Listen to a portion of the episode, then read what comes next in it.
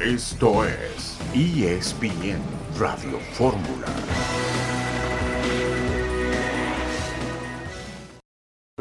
Equipo tiene que pelear por el campeonato.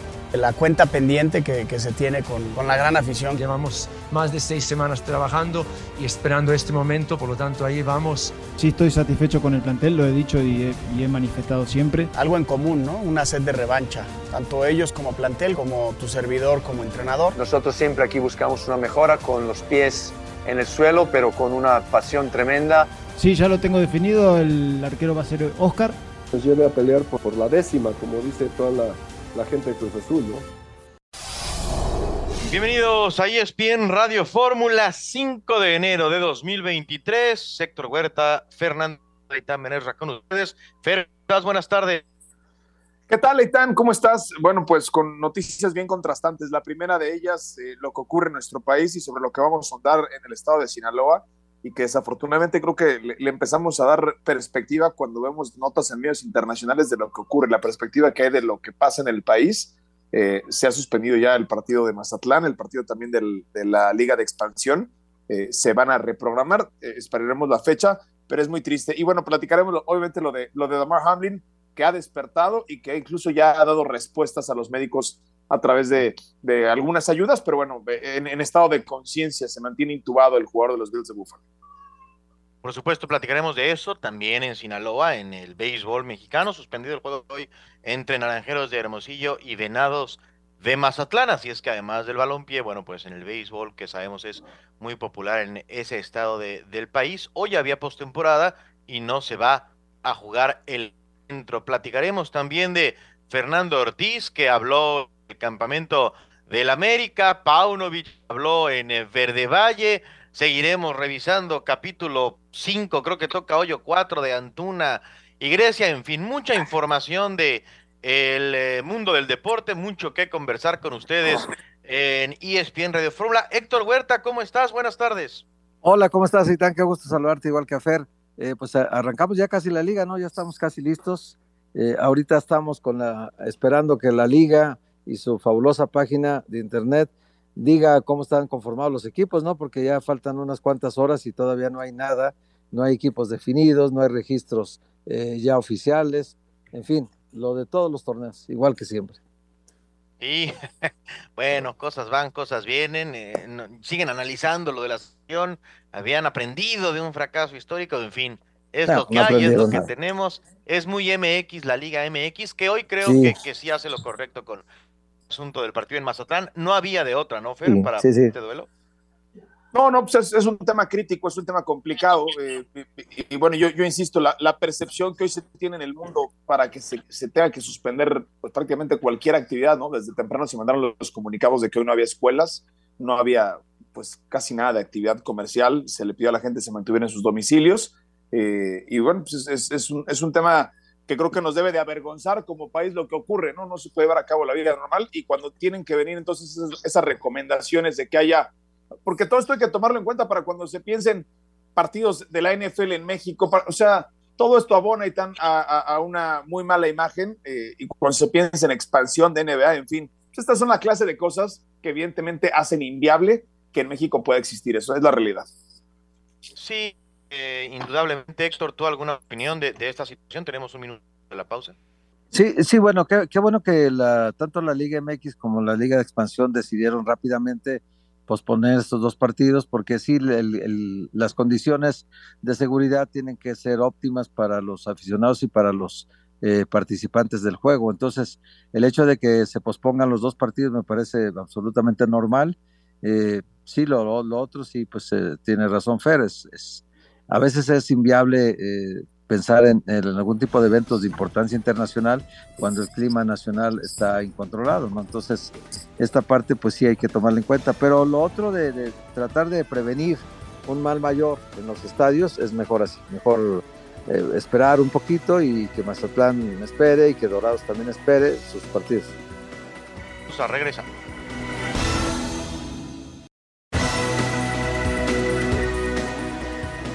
Sí, ya lo tengo definido, el arquero va a ser Oscar.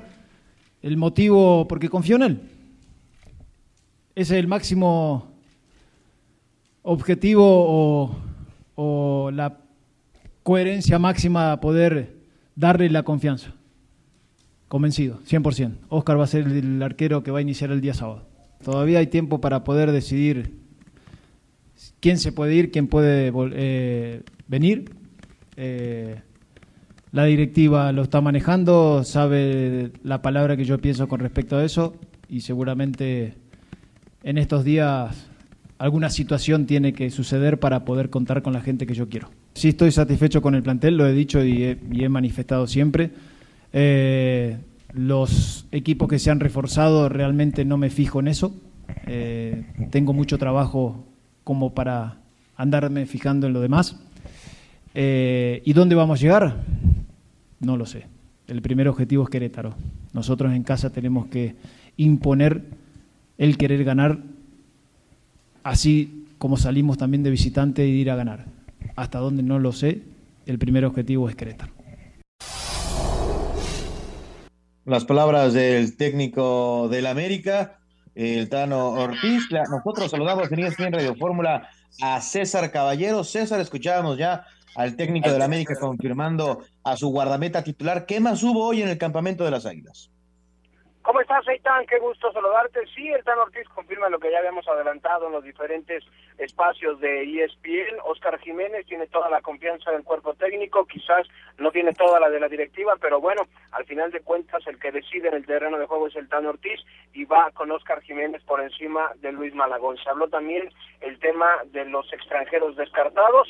Eh, Fernando Ortiz no quiso confirmar el tema de Bruno Valdés y Jorge Meré, pero sí salió a hacer un llamado de respeto a la trayectoria de Bruno con las Águilas del América, habló acerca de que es un jugador intachable dentro y fuera de la cancha, que debe recibir el mote de histórico de esta institución y que los récords así lo avalan. Y bueno, también habló el tema de la capitanía al interior del equipo tras la salida de Guillermo Ochoa. El Tano fue claro, él no va a imponer absolutamente nadie y lo que llama la atención es que serán los mismos jugadores del América quienes en el vestidor definan quién será el capitán de las Águilas para el próximo certamen. César, tú con lo que conoces del América, ¿quién crees que termine portando el gafete? Mira, si a mí me preguntas, yo creo que el que se perfila es Henry Martín. Uno, es un tipo que ya tiene cinco años en la institución, ya conoce perfectamente lo que se trata, portar ese brazalete. Eh, dos, es el que más tiempo tiene ya después de la salida de Ochoa. Y tres, ya aportó el gafete de capitán durante los juegos eh, de pretemporada. Yo creo que Henry se perfila para ser ese capitán que las Águilas van a necesitar tras la salida de Memo, pero habrá que esperar a ver qué es lo que deciden los mismos futbolistas de las Águilas. Hay otros nombres como Miguel Ayun, que también tiene mucha jerarquía, pero quizás no va a ser un titular indiscutible en el equipo. Está gente como Néstor Araujo, que también tiene personalidad, pero no tiene tanto tiempo. Entonces, eh, yo creo que sería Henry Martín. Vamos a ver qué es lo que deciden. César, saludo con mucho gusto. Oye, veía una nota en, redes sociales y, me gustaría saber el contexto en la que responde Fernando Ortiz, porque dice que él no siente presión por ser campeón en América, algo que me parece es inherente al puesto del entrenador de las Águilas del América. ¿Cómo estás, Fer? Qué gusto saludarte. Sí, fue una pregunta prácticamente al final de la conferencia donde eh, se le hacía el cuestionamiento de que, bueno, va a entrar a su tercer torneo al frente de las Águilas y que sabe perfectamente que si no hay títulos el crédito se le va a terminar. Eh, decía Fernando que los que lo conocemos desde hace un año que tiene al frente de este equipo saben perfectamente que él es alguien que vive el día a día, que disfruta mucho la rutina de ser el técnico, levantarse a las 5 de la mañana para llegar a las 7 al club y preparar todo el entrenamiento y que eso es lo que él realmente valora, que por supuesto sabe de la responsabilidad que tiene y que sabe perfectamente que en el América los títulos no se pueden planear a largo plazo ni a mediano plazo, tienen que ser de inmediato. Él está consciente de todo eso, pero también dice, si yo me presiono de más, va a llegar un momento en que voy a dejar de disfrutarlo. Entonces, yo quiero disfrutar todo el tiempo que esté aquí con esa responsabilidad de saber que tengo que ser campeón lo más pronto posible. Por eso él decía que evitaba ese tema de la presión, porque no se quiere hacer un infierno lo que le reste de estadía en el nido de Cuapa. Hola César, ¿cómo estás? Te saludo con mucho gusto. Oye, la posibilidad, nos decías hace un momento en Fútbol Picante, la posibilidad de que llegue alguna oferta por Leo Suárez, por Federico Viñas o por Roger Martínez, el América no la desecharía, es decir, escucharía la oferta y estos tres jugadores podrían incluso salir del América en este torneo. ¿Cómo estás, Héctor? Qué gusto saludarte de nuevo. Sí, totalmente, totalmente. Incluso el América prácticamente cruza los dedos porque llega una oferta por Roger Martínez y sacárselo de encima antes de que termine el contrato en el próximo verano. Hay que recordar también que el sueldo de Roger pues es de los más altos que tiene la institución y que también hasta cierto punto hay una sobrepoblación de atacantes. Entonces va a llegar el momento en que quizás no va a haber mucha cabida para jugadores como Roger, como Brian, como el mismo Leo Suárez. Entonces, por eso ellos están esperando que llegue una oferta y que además no se queden de manos vacías. La verdad es que hay otros elementos como Federico Viñas que no ha respondido a las expectativas y que también está ahí en la palestra. En el tema de Leo Suárez es una realidad que le gusta al cuerpo técnico, por eso lo han preferido por encima de Bruno Valdés y Jorge Meré, pero no están cerrados a ninguna negociación con este tipo de elementos porque hay que recuperar capital y de alguna manera también comenzar a planear lo que será el futuro cercano para esta institución, recordando que la directiva americanista se tiene que ajustar a un presupuesto y si llegan recursos, claro que son bienvenidos. Perfecto, César, muchas gracias por este reporte. Que les vaya muy bien, excelente tarde. César Caballero con el reporte de las Águilas del la América. ¿Qué les parece? ¿Será que no hay presión de verdad en, en Ortiz por ser campeón? Yo creo que sí, ¿eh? yo creo que sí. Si no la, si no la siente, qué bueno, lo felicitamos, pero el entorno está exigiendo que el América ya sea campeón. O sea, de nada le sirve haber sido superlíder, como lo fue también en su momento eh, Santiago Solari, si el Tan Ortiz no consigue el título. A final de cuentas, ya sabemos que en el América el objetivo mínimo es ser campeón y ya el América en este momento, eh, la paciencia de la gente se va agotando, del aficionado también, y esto de que todavía no hay el hashtag fuera Tano, pues podría este mismo torneo presentarse en caso de que el equipo no muestre esta sensación de que puede ganar el título.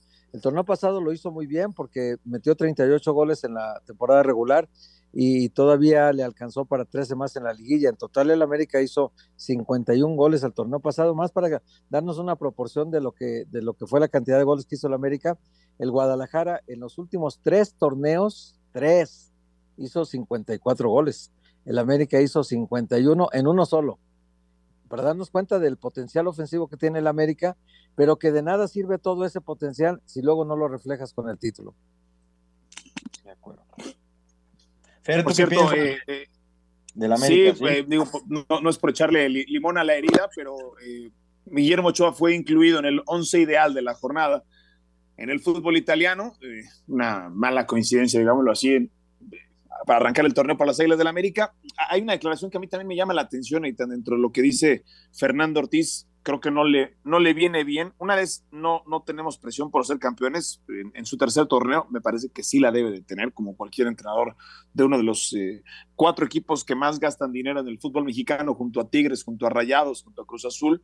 Eh, y la otra es, no volteó a ver lo que contratan los demás. Bueno, si, si fuera esto de singles, lo entendería, ¿no? Pero al tratarse de un, de un deporte colectivo, yo creo que sí hay que voltear que está haciendo, la, a ver qué está haciendo la competencia, y me parece que América se ha quedado corto en ese sentido, y América no es su mejor plantel al que tenía el torneo pasado. Entonces, eh, partiendo de ahí, sus posibilidades de ser campeón me parece que no son mucho mejores que las del torneo pasado. Sí, eh, completamente de acuerdo. Ahora, ¿a poco sí histórico Valdés, Héctor? Ya no es de más, no es poner la vara muy abajo para, para un equipo tan importante como el América. Lo que pasa es que Valdés es el goleador histórico de los defensas, ¿no? Ningún defensa ha metido más goles que él en la historia del América. Ya creo que tenía un bajón importante, tuvo una lesión grave, de esa lesión fue operado, luego tardó mucho en recuperarse y ya los últimos dos torneos ya no era el Bruno Valdés de antes, ¿no? Sí, creo que la historia lo va a recordar porque pues con él se consiguieron algunas cosas también para el América, fue un defensa que en algún momento era, era imposible de cuestionar que estuviera en la defensa central del América, porque daba un rendimiento muy alto en cada partido, ¿no? Hoy creo que llegó a ser un torneo el goleador del equipo, si se acuerdan, con siete goles.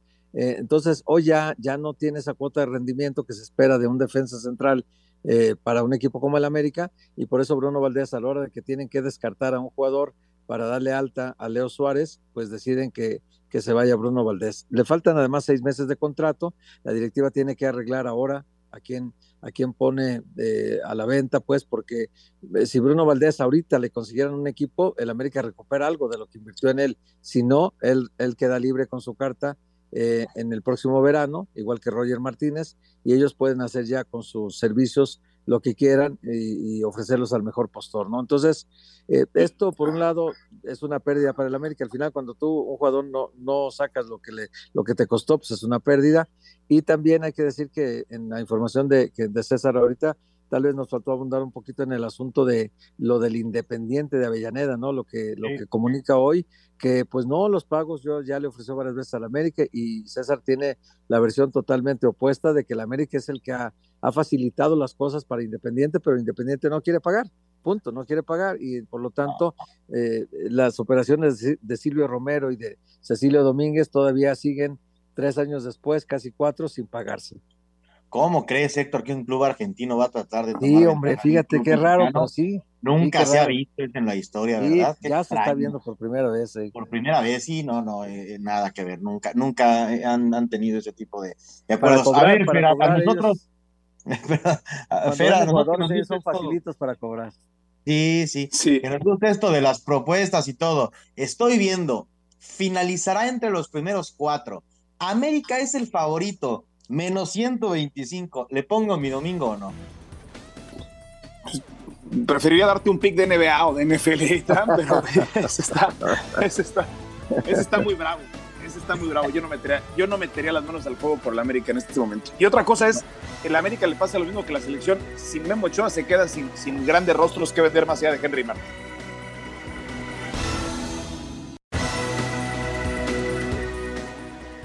Aquí, trabajamos con el plantel que teníamos y que ahora creo que eh, ha ido mejorando en cuanto a, sobre todo, a las adiciones que hemos tenido en el mercado y, más que nada para mí era un, un inicio eh, de trabajo con un grupo que vi desde, desde principio con muchísimo entusiasmo y ganas de, trabajar y de asimilar.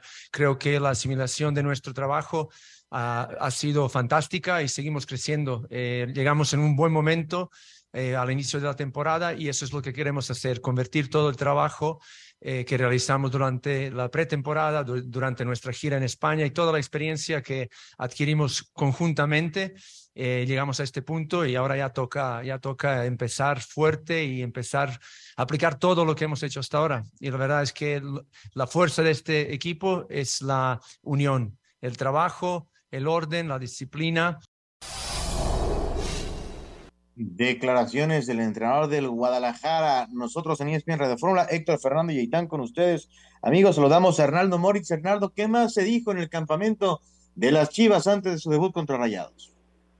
¿Cómo estás, Aitán? Buenas tardes, compañeros. Gusto saludarles. Sí, hablaba, parte de lo que ya escuchábamos, el técnico Sergio del Guadalajara, pero también de eh, pues este enfrentamiento táctico no que tendrá contra quizá el eh, estratega más el laureado que tiene actualmente la primera división mexicana, hablamos de Víctor Manuel Bucetich, eh, que pues es auténticamente el rey Midas y que enfrentará en su debut en la Liga MX al eh, nuevo pastor del Guadalajara. También eh, explicaba Paunovic que siguen esperando, y están compañeros, los transfers internacionales que vienen desde la MLS, tanto para Daniel Ríos, que fue presentado como refuerzo, y también para Ronaldo Cisneros, una de las reincorporaciones tantas que tuvo este cuadro tapatío, así es que los dos en este momento todavía no podrían jugar el partido del sábado, aunque confíen que las próximas 24 horas lleguen esos papeles para que tanto Cisneros eh, como Ríos puedan entonces al menos eh, ser considerados en la banca para este compromiso. También decir que, bueno, la gente que está esperando ver a Víctor El Pocho Guzmán hacer ya su eh, debut oficial con el Guadalajara en este clausura 2023, tal vez tenga que esperar un poco. Está para hacer el viaje físicamente, eh, mencionaba Paunovic que, incluso lo van a considerar eh, en, en el plan de alineación, pero realmente la información que tenemos no coincide con esto, no iría de titular eh, Guzmán y sí arrancaría en la banca por todavía no estar al 100% físicamente. Recordemos que él después de tomar vacaciones, incluso eh, contrajo matrimonio, no reportó de inmediato con Chivas y bueno, son apenas eh, un par de semanas los que tiene trabajando con el resto del grupo. Así es que son esas las grandes dudas y lo que ya parece eh, tomar certeza es que habrá cambio en la portería.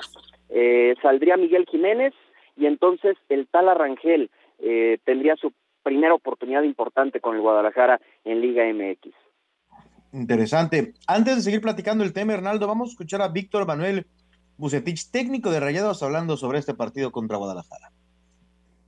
El caso concreto Chivas, un equipo que viene trabajando bien, eh, viene con una idea distinta posiblemente, y bueno, el los reforzamientos son lo más normal que, que se tiene que ver en ese club. A final de cuentas se le está dando mucha continuidad, muchos de los jugadores eh, jóvenes, incluso muchos de ellos debutaron conmigo. Es un partido realmente eh, normal, diríamos. Me da gusto el ver que muchos de esos jugadores hoy día están consolidados. Por otro lado, lógicamente que los objetivos nuestros siguen siendo ganar, independientemente de que juguemos contra Chivas.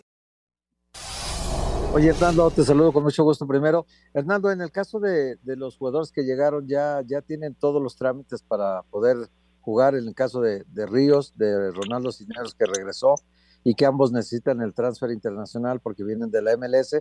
Y en el caso del Pocho Guzmán, ya todo están tramitados, todo para que puedan jugar. Eh, en el caso de Guzmán, ya. Eh, de hecho, por eso pudo tener también actividad en la final de la Copa por México al ser un torneo que, recordemos causó muchos problemas para quienes eh, traían refuerzos desde el extranjero eh, por no llegar los transfers internacionales y demás, siendo un torneo avalado por la Liga MX. Eh, Víctor Guzmán sí pudo ya contar con ese transfer desde Pachuca, al ser un, tema doméstico mucho más sencillo. Sin embargo, lo que mencionaban, ni Daniel Ríos ni Ronaldo Cisneros en este momento podrían tener actividad. Decía Paunovic que mañana más tardar ellos, antes de realizar el viaje a Monterrey, esperan tener ya aquí en las oficinas de Verde Valle el visto bueno, el transfer colocado eh, correctamente con la Liga MX desde la MLS para que ambos puedan ser tomados en cuenta. De lo contrario, no estarían realizando ni siquiera el viaje a la Sultana del Norte. Saludo con mucho gusto, Hernando. Aprovecho para mandarte un abrazo y desearte feliz año.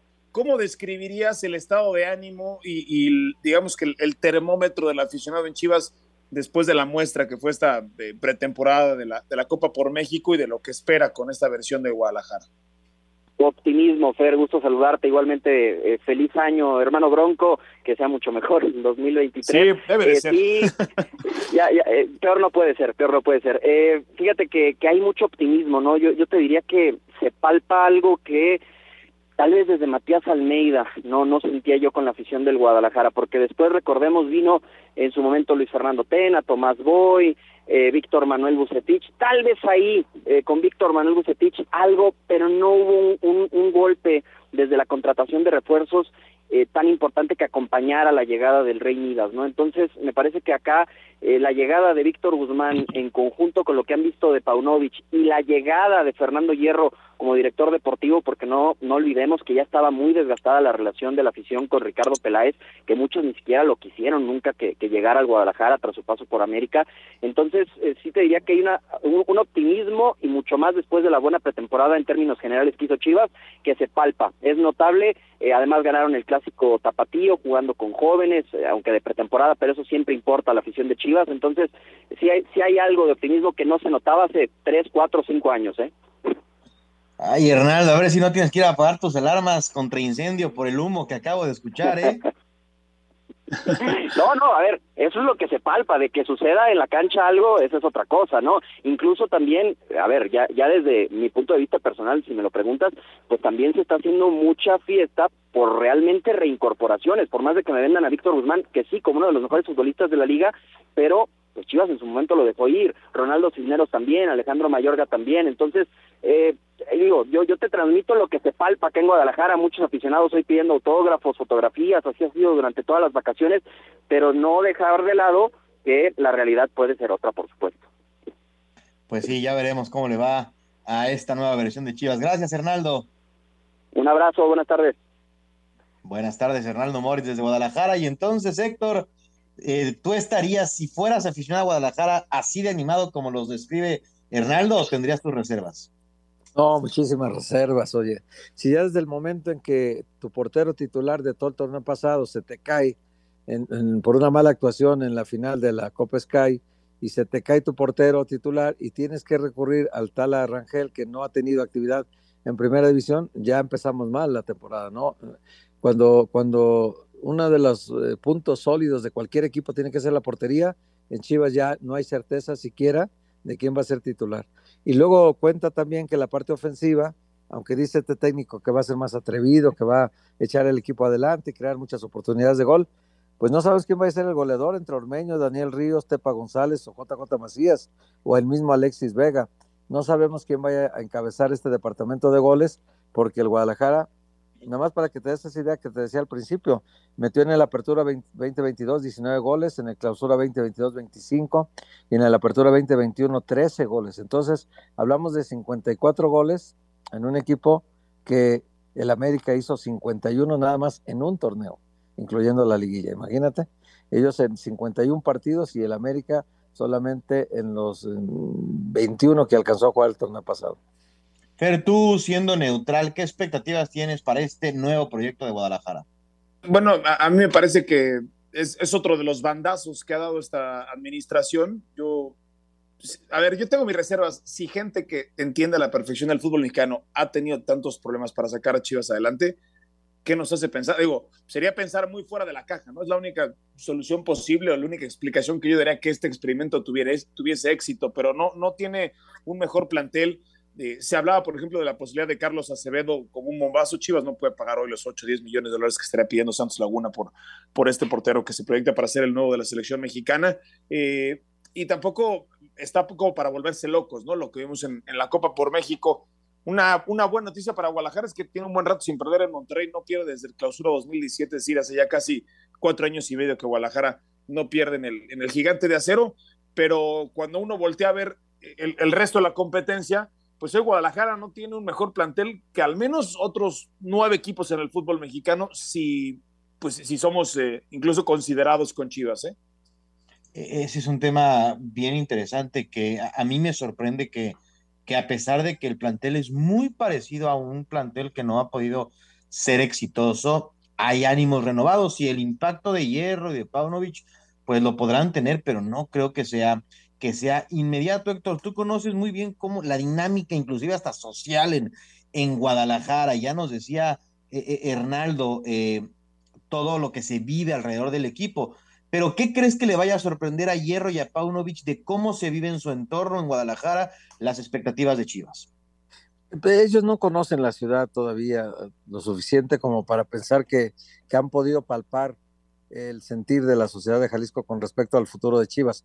Yo por lo que estuve todo el mes de diciembre en Guadalajara, y te puedo decir una cosa, ¿eh? Eh, los niños eh, que pedían camisetas, por ejemplo, para la cuestión de los regalos navideños y eso, los niños te pedían camisa del Atlas, ya no te pedían camisa del Guadalajara.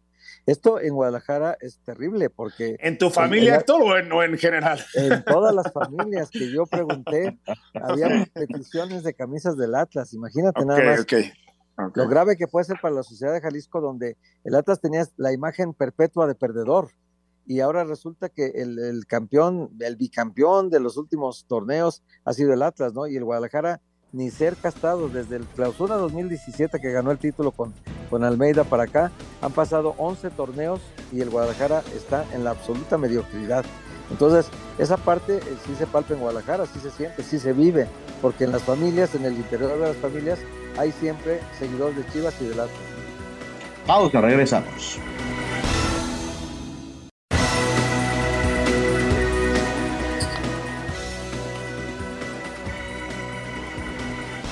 Volvemos, amigos, con ustedes en ESPN Radio Fórmula. Héctor Huerta, Fernando Tirado e Itán Benesra. Saludamos a Lalo Varela para platicar sobre las actualizaciones respecto al estado de salud de Damar Hamlin, profundo de los Bills de Búfalo. Lalo, bienvenido a ESPN Radio Fórmula. ¿Qué es lo último que sabemos sobre la evolución de Damar Hamlin? Son buenas noticias. Saludos a, todos y a toda tu audiencia una, una, una noticia bastante buena donde ya se pueden esbozar sonrisas en, en la gente, ¿no? Que es una mejoría notable. Todavía está en una situación crítica porque todavía está entubado, es decir, todavía tiene un ventilador que le está ayudando a respirar, pero ayer por la noche, seguramente también ya ustedes lo informaron, ¿no?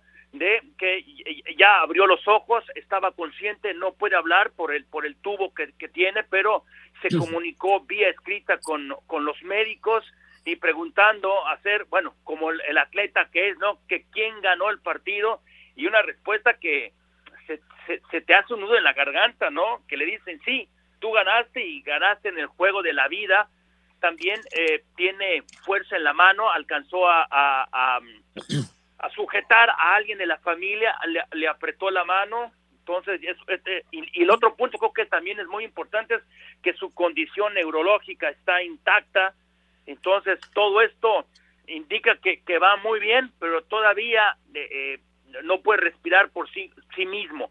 Se le preguntaba al, doctor, nuestro compañero en, eh, en inglés, le preguntaban a, las doctores en conferencia de prensa cuál es el siguiente paso para que salga sobre todo esta situación crítica y es cuando él ya pueda respirar por sí mismo.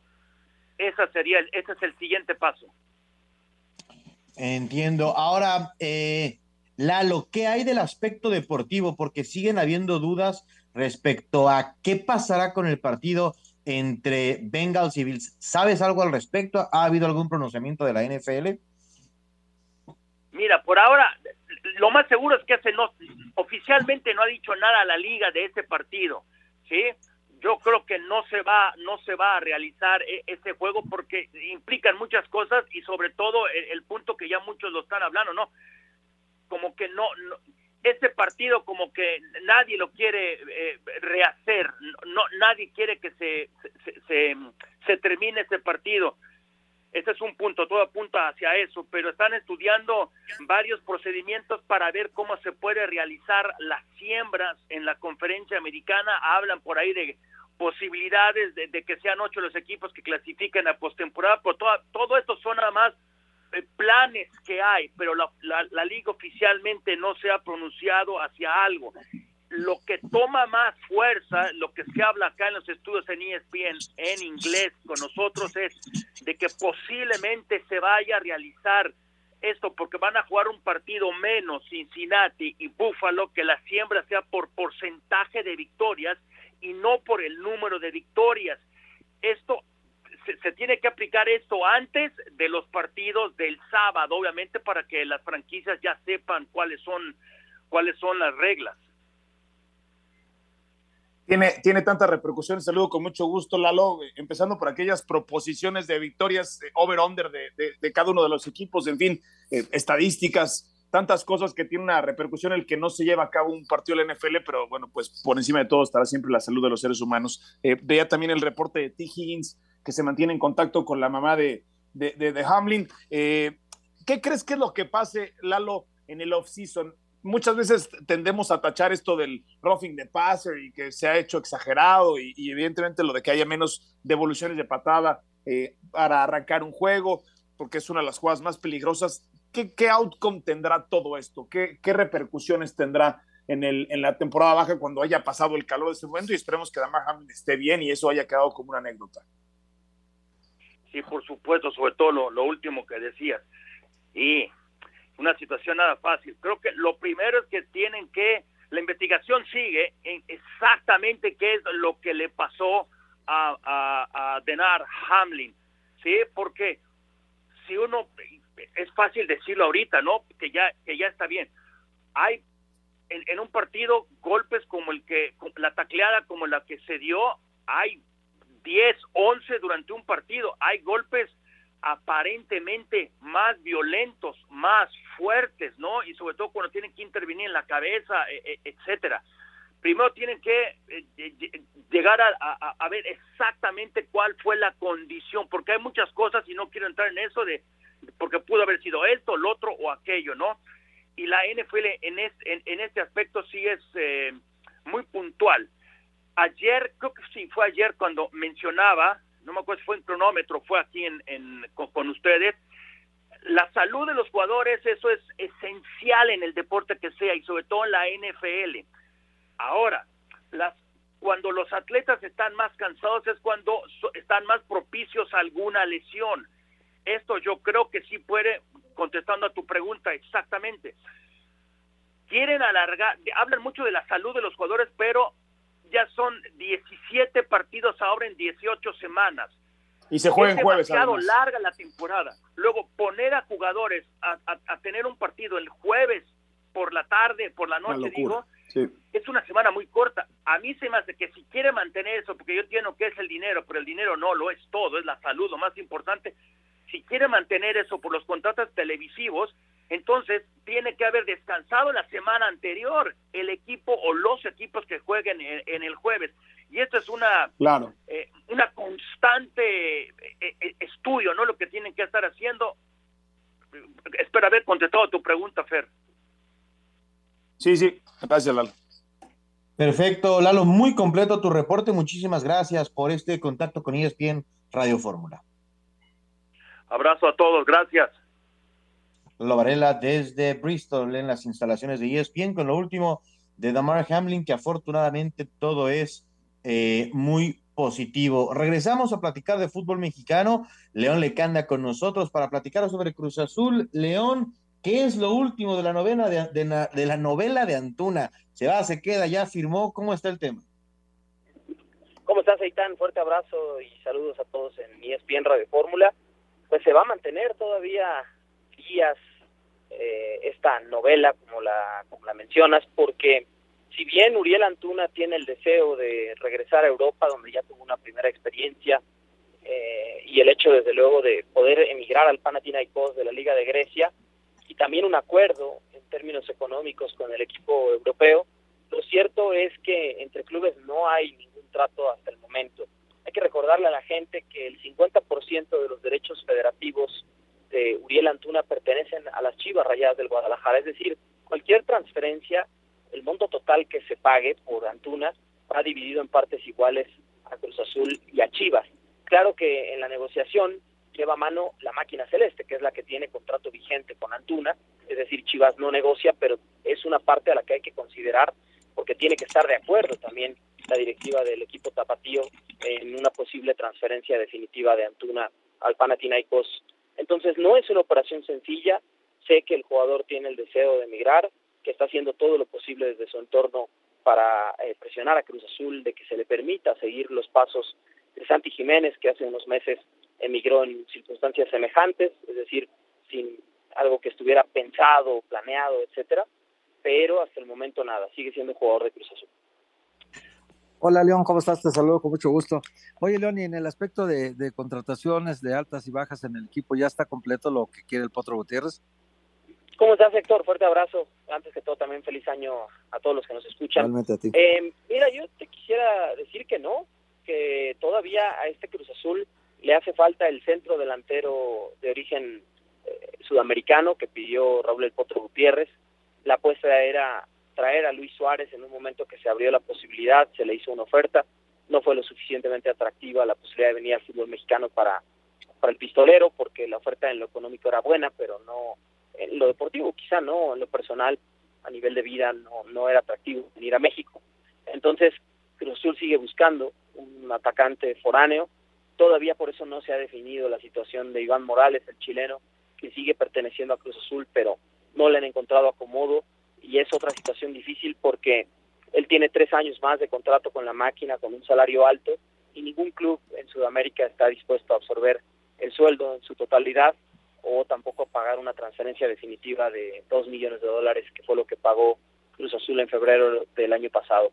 Y lo mismo, ¿no? Otros jugadores como Michael Estrada, que no se sabe todavía si el ecuatoriano se quedará o no, hoy apunta que sí, o el mismo caso de Antuna, que, que tampoco es un hecho que se vaya a quedar para el torneo. Así que por ahí, si hay otra salida, ¿no? es al otro Gutiérrez la prioridad, el centro delantero eh, de origen sudamericano, puede ser brasileño, argentino, uruguayo, lo que me han dicho en el club, y también es el lateral izquierdo mexicano que no ha podido firmar, ¿no? Porque hubo interés en Jerónimo Rodríguez, también en Francisco Venegas, y lo cierto es que la directiva no pudo llegar a un acuerdo con ellos o con ningún lateral izquierdo mexicano hasta el momento. León Celó, con mucho gusto. Eh, ya toda vez que ha pasado el efecto inmediato que suele tener la llegada de cualquier entrenador de que reaviva las esperanzas de muchos futbolistas que no juegan y que vuelvan a entrar al, al círculo competitivo y, cada quien eh, comienza una carrera y empiezan tus posibilidades de poder tener minutos en cancha y, evidentemente eso suele refrescar y mejorar el ambiente para esta temporada eh, y con relación a cómo se han reforzado otros equipos, ¿crees que Cruz Azul tenga una, una mejor temporada que la que tuvo el año pasado? Es una gran pregunta, Fer. Fuerte abrazo también para ti. Lo cierto es que viendo el plantel, ¿no? Cruz Azul perdió a Ángel Romero, Alejandro Mayorga, Luis Abraham, ¿no? Esencialmente hasta el momento. y trajo cuatro jugadores, pero tres de ellos prácticamente no pudieron participar en la pretemporada por situaciones de reglamento o registro, ¿no? Me refiero a los argentinos Ramiro Carrera y Augusto Lotti y también a Jordan Silva que llegó para traer competencia eh, como central por izquierda a Ramiro Funes Mori que por cierto, paréntesis, hay rumores, ¿no? En Sudamérica de que también estaría buscando una posible salida, seis meses del préstamo que tiene vigente Cruz Azul.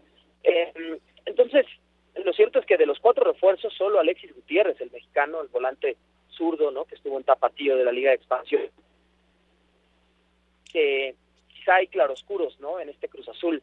Por un lado, no hay muchos cambios en la plantilla, pocas bajas, tres, pocas altas, cuatro, eh, pero quizá donde más dudas hay es la conformación. 5 de enero, los jugadores que hoy forman parte de Cruz Azul no van a ser los mismos que terminen el torneo, eso está claro. Va a haber, va a haber salidas y habrá llegadas.